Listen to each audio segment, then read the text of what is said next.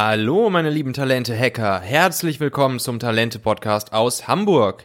Ich bin Michael Assauer, Gründer und Unternehmer und hier gibt's sofort umsetzbare Hacks für dich als Leader, damit du die richtigen Menschen für dich begeisterst, sie motivierst, das Beste aus ihnen herausholst und sie nicht wieder an die Konkurrenz oder den nächsten Headhunter verlierst. Diese Folge hier, die macht mich ganz besonders stolz, denn ich habe, ja, den Führungsexperten Deutschlands schlechthin wahrscheinlich äh, im Interview heute und das ist Bernd Gerob. Das Spannende ist, Bernd und ich, wir haben eigentlich eine ganz ähnliche Story hinter uns.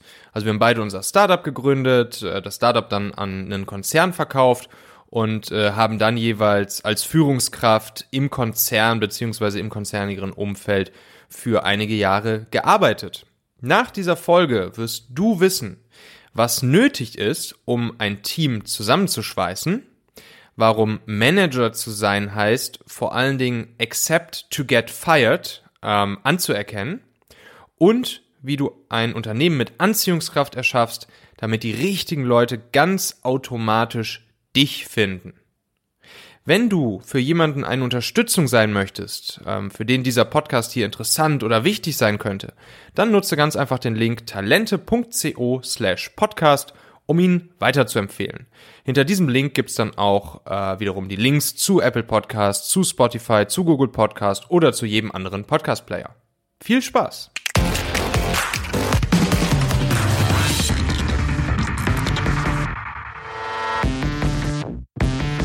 So, heute bei mir im Interview ist der Bernd Gerob.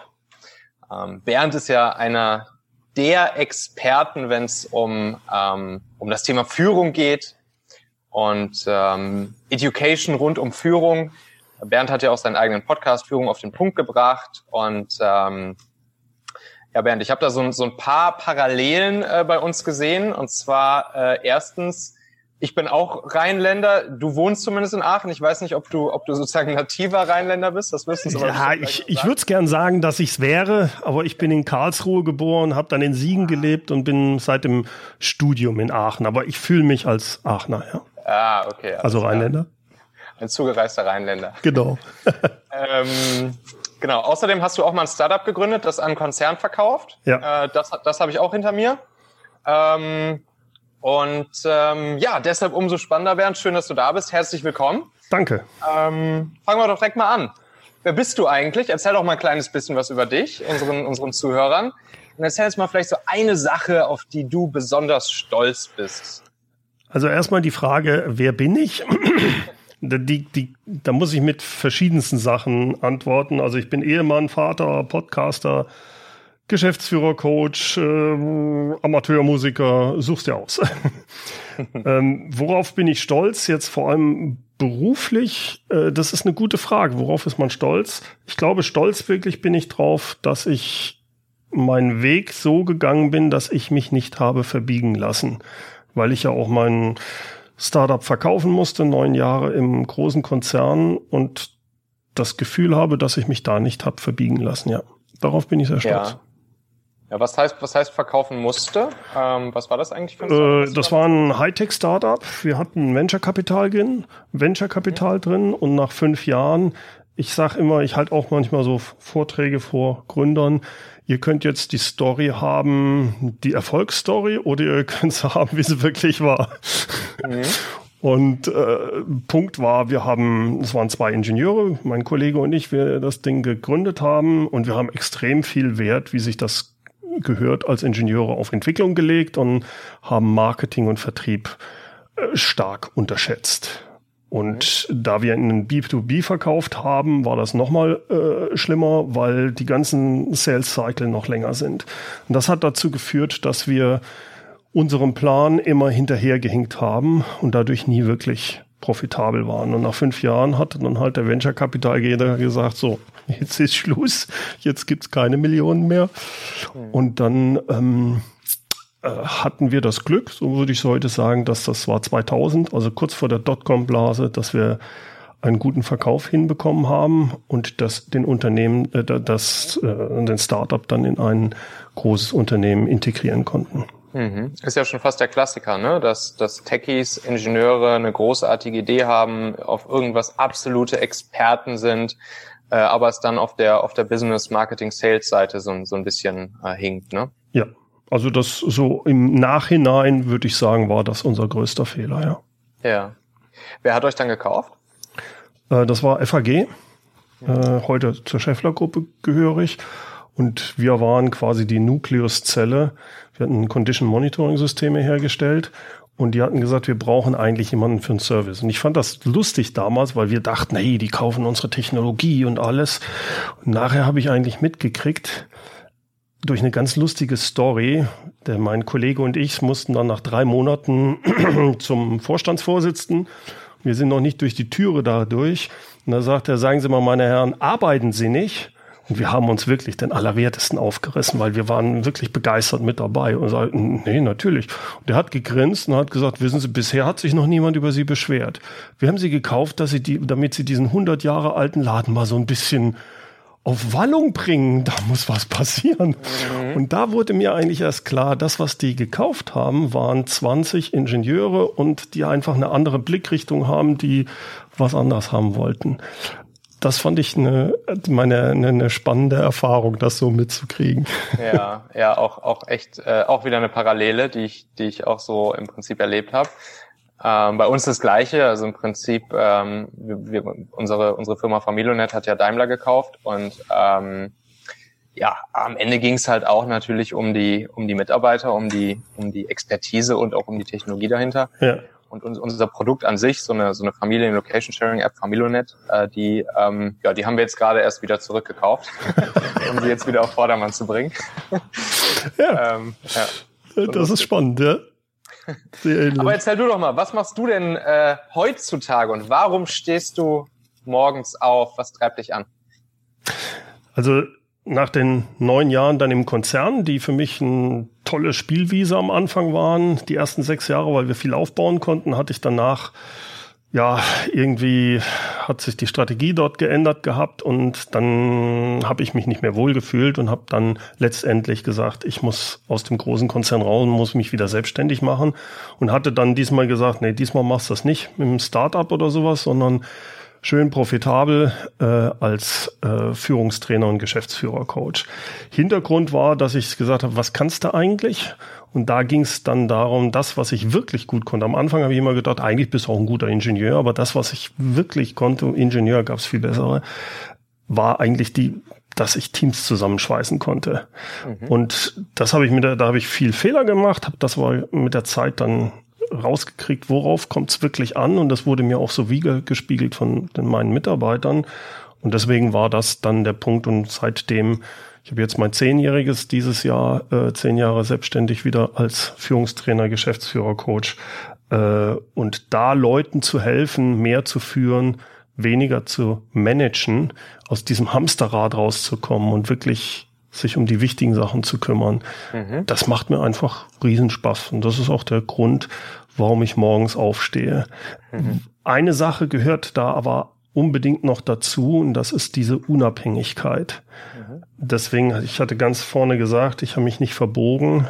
Irgendwann äh, hatte ich das Gefühl, ich müsste es, wenn ich weiterkommen will oder wenn ich ihn, und das wollte ich nicht. Und da bin ich sehr glücklich heute drüber. Das hilft auch mal an Tagen, wo du sagst, eigentlich würde ich jetzt gerne im Bett bleiben, aber du hast da einen Termin. Hey, es ist mein eigenes äh, Entscheidung gewesen. Und das, das macht schon Spaß.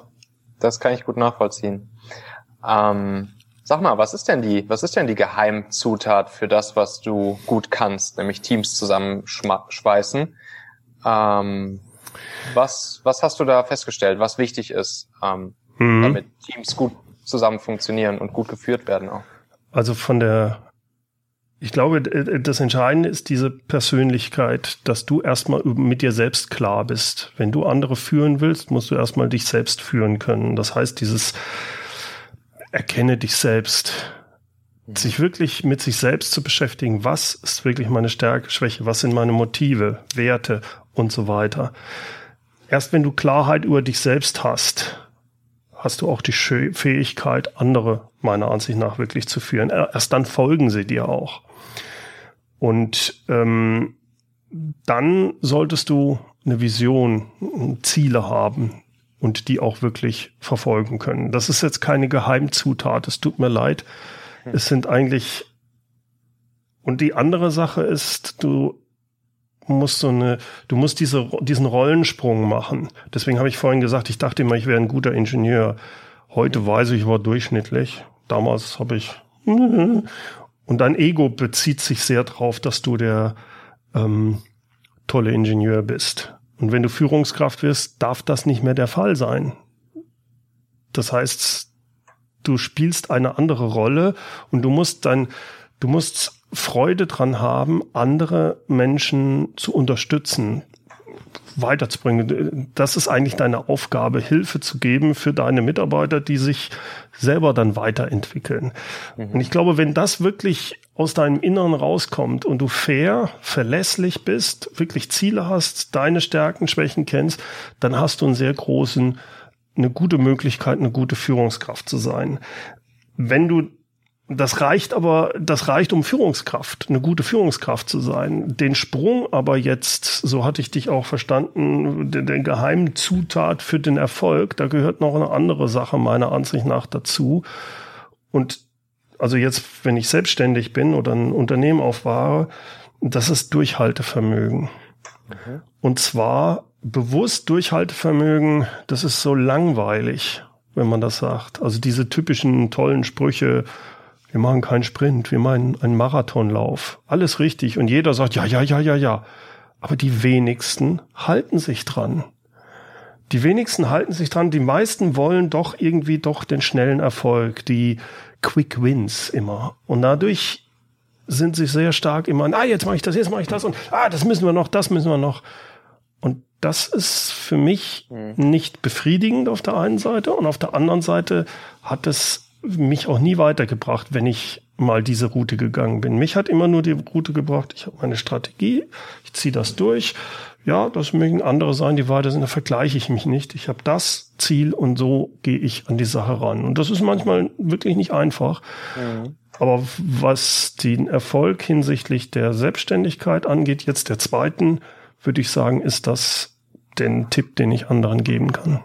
Ja, und wenn man dann ein Team führt, dann gehört natürlich auch dazu, diese, diese Kontinuität nicht nur ins Team reinzutragen, sondern auch nach außen zu ja. dritten Parteien zu kommunizieren. Ne? Das ist nicht einfach, ganz klar. Ja, das ist dann noch schwieriger. Deswegen habe ich es jetzt als Selbstständiger, wo ich mein eigener Herr bin, da einfacher. Ich muss nur mit mir konferieren darüber.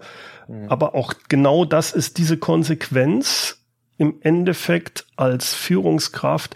Das baut auch dieses Vertrauen deiner, deiner, deines Teams in dich auf. Wenn die wissen, der steht dafür, der hat Rückgrat.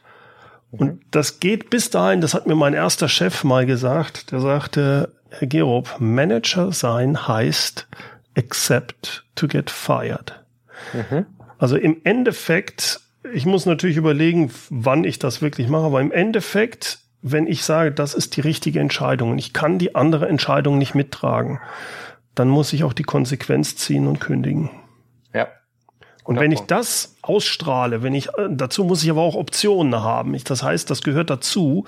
Ich muss immer das Gefühl haben, ich bin hier an der richtigen Stelle, ich mache auch das mit, aber irgendwo ist Schluss und ich ziehe und dann, ah, na, vielleicht doch nicht und jetzt haben wir doch das Haus gebaut oder sowas, na, dann, dann verbiege ich mich. Das wollte ich nie haben. Ja, verstehe. Sehr, sehr, sehr guter Punkt. Da kann man echt mal ein bisschen drüber nachdenken. Ähm, was war denn mal so ein, so ein Rückschlag, vielleicht so ein richtiges Fuck-up, was du mal auf deinem Weg erlebt hast? Ähm, und was hast du daraus gelernt? Also, den, also diese größte Fuck-up, wie du das sagst, war eigentlich im fünften Jahr.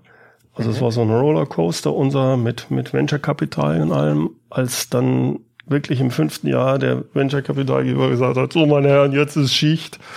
Und wir sagten, ach du Schande, wenn die jetzt nicht weiter Geld nachschießen, dann wird das verdammt eng. Wir wissen nicht, ob der Auftrag reinkommt, der. Und dann können wir unsere Sachen nicht zahlen. Und auf einmal wurde mir bewusst, was ich da eigentlich gemacht habe, weil dummerweise, blöd wie der Herr Gerob war, hat er auch noch alle möglichen Sachen unterschrieben.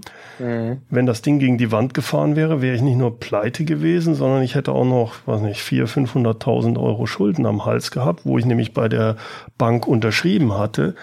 Mhm. Und das, diese Situation, das empfinde ich heute als meinen größten Rückschlag, weil ich da auch in eine Depression gefallen bin.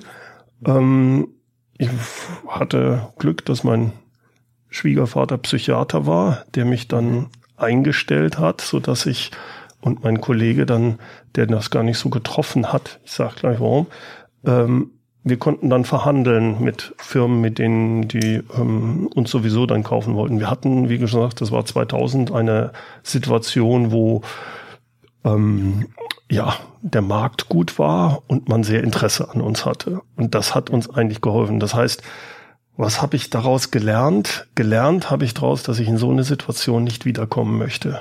Also mhm. ich rein ich persönlich würde dieses Risiko nicht mehr eingehen.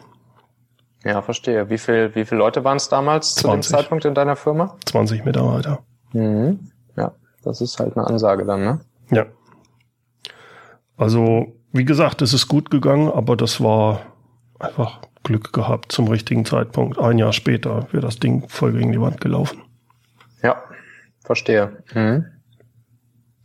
Du sag mal, wenn du jetzt ähm, an deine Zeit in deinem Startup zurückblickst, wenn du in deine Zeit im Konzern zurückblickst, wenn du ähm, auf heute schaust, wo du ja viel mit verschiedensten Unternehmen und Unternehmern und Teams zu tun hast, ähm, was würdest du sagen? Ähm, was ist so eine was ist, fragen wir wieder nach einem Geheimtipp, was ist der Geheimtipp, um gute Leute zu finden, um gute Leute für das eigene Unternehmen zu begeistern, ähm, um sie ins Unternehmen zu holen?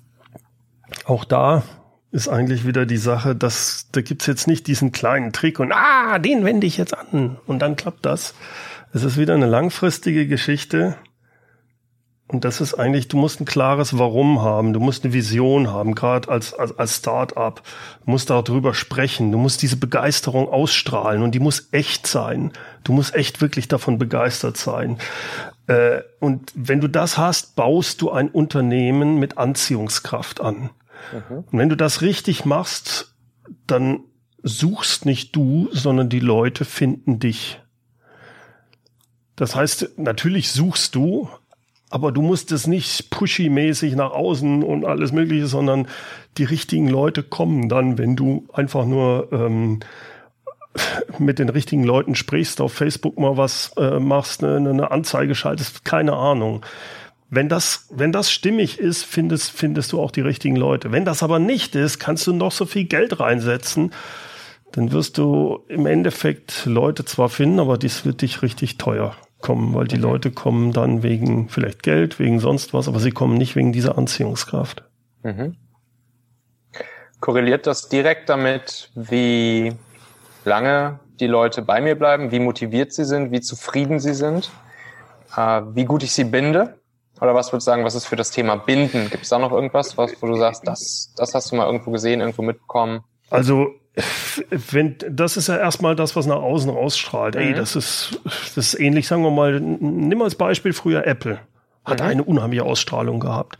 Sind die besten Leute deswegen sehr lange bei Apple gewesen? Nee. Mhm. Steve Jobs, äh, das, für die war das alles ein, eine tolle Sache, mal zwei Jahre, aber dann habe ich gesagt, ich brenne aus hier. Das geht nicht. Ich komme nicht klar mit dem äh, langfristig. Ne? Viele mhm. jedenfalls, so habe ich zumindest gelesen.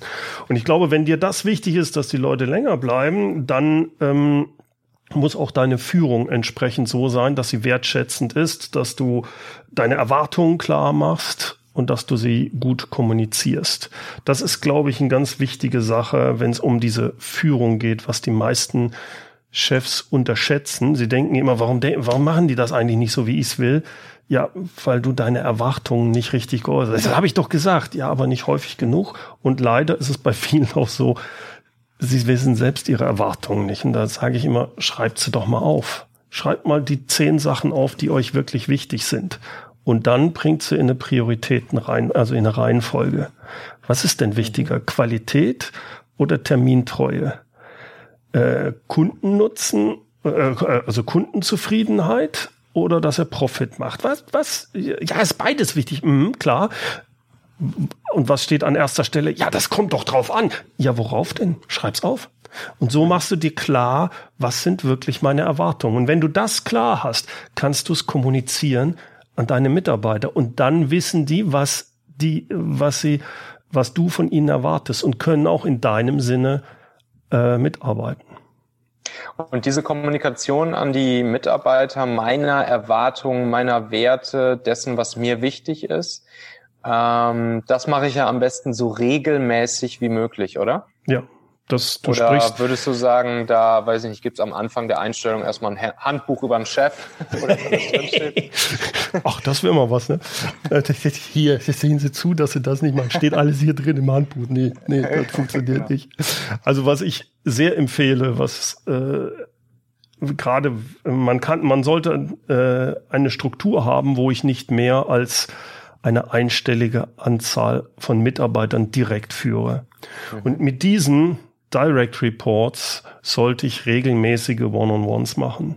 One-on-Ones, wo ich also nicht über Tagesgeschäft spreche, das können 15 Minuten, 20 Minuten sein, aber das dann vielleicht wirklich alle zwei Wochen mal mindestens, wo ich einfach Zeit mit meinem Mitarbeiter verbringe, wo wir über Persönliches sprechen, wo wir über, wo willst du hin, aber auch wo ich über meine Erwartungen spreche, also solche Sachen, die im Tagesgeschäft maximal mal zwischen Tür und Angel laufen und dort gehen sie unter ja. normalerweise.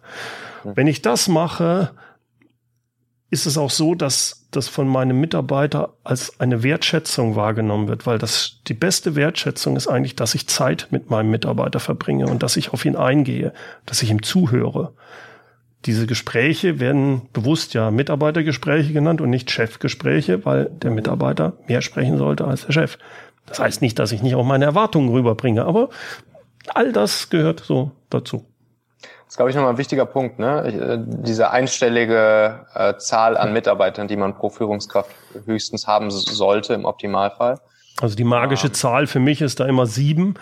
Ja. Das lässt sich nicht wissenschaftlich wirklich begründen. Ich habe mich da mal ein bisschen mit beschäftigen, äh, beschäftigt, aber es ist so ein Erfahrungsding, was ich mit der Zeit mitgekriegt habe.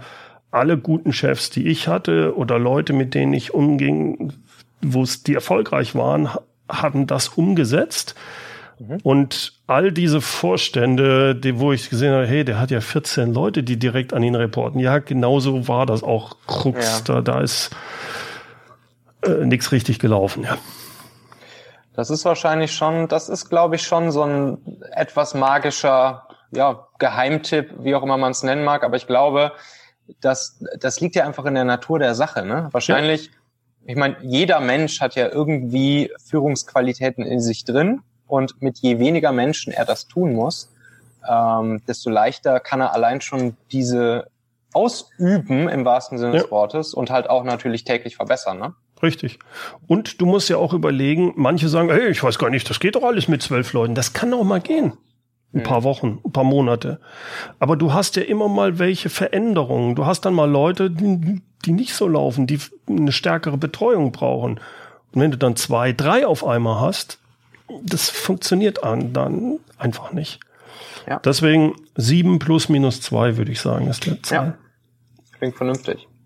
Hast du zum Schluss noch eine Buchempfehlung für uns? Äh, für uns Unternehmer, Führungskräfte, angehende Unternehmer, Führungskräfte? Also äh, das sage ich eigentlich jedes Mal, wenn ich interviewt werde, weil ich das Buch so toll fand und es mir so ein Augenöffner war. Erzähl. Das ist das Start with Why von mhm. Simon Sinek mit diesen drei goldenen Kreisen, wo er zuerst sagt, ähm, was, wie und das Warum.